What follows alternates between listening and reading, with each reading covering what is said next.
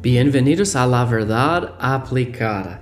La Biblia dice Santiago 1:22, pero sed hacedores de la palabra y no tan solamente oidores. Nuestro deseo es que usted aplique la palabra de Dios en su vida.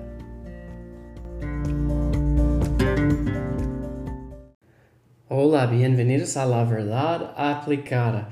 Y vamos a hablar de la naturaleza de Dios. Hoy se llama Dios es amor. Dice allá en 1 de Juan 1, 4, 7 y 8, Amados, amémonos unos a otros, porque el amor es de Dios. Todo aquel que ama es nacido de Dios y conoce a Dios. El que no ama no ha conocido a Dios porque Dios es amor. Y yo he escuchado muchas veces, bueno, incluso de mis propios niños o ah, de otros familiares, que bueno, este, este niño viene de, eh, parece igualito a su papá y comporta igualito a su mamá. Yo he escuchado esto muchas veces. Estamos hablando el otro día con eh, mi cuñado, él es el hermano de mi esposa, que a veces su hijo comporta como ah, mi esposa. Y a veces mi, uno de mis niños comporta un poquito como el hermano de Stephanie. Y es interesante como las genéticas y la personalidad de cada uno, que a veces es similar a otros miembros de la familia y a veces es diferente. Y como de un padre y su niño, el niño hace las cosas que hace el padre o la madre. ¿Por qué? Porque ellos, ellos nacieron de él o ella y están mirando a ellos. Ellos, nuestros niños nos observan. Y es interesante, aquí dice, el amor es Dios y Dios es amor. Hermanos, servimos a Dios de amor es parte de su naturaleza. Como la Biblia dice en 1 Juan 1.5, Dios es luz.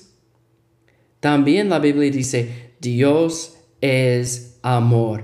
Es parte de su naturaleza, de su carácter. Y el amor, como Dios es amor puro y completo, el amor viene de Dios.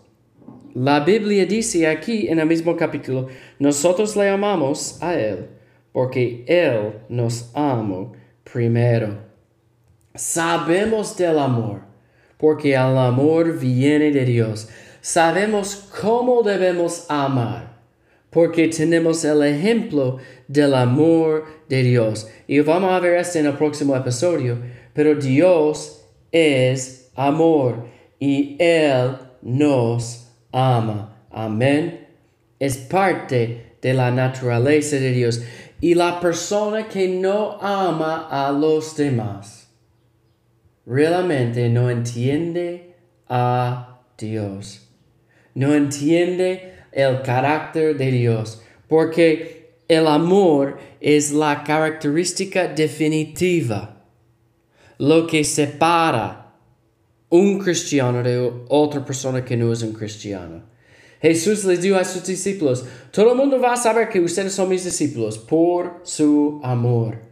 Entonces, como Dios es un Dios de amor, nuestro Padre eterno y celestial, debemos observar su ejemplo e imitarlo en nuestras vidas a través del amor por los demás. Dios es amor. Vamos a demostrar este amor en nuestras vidas.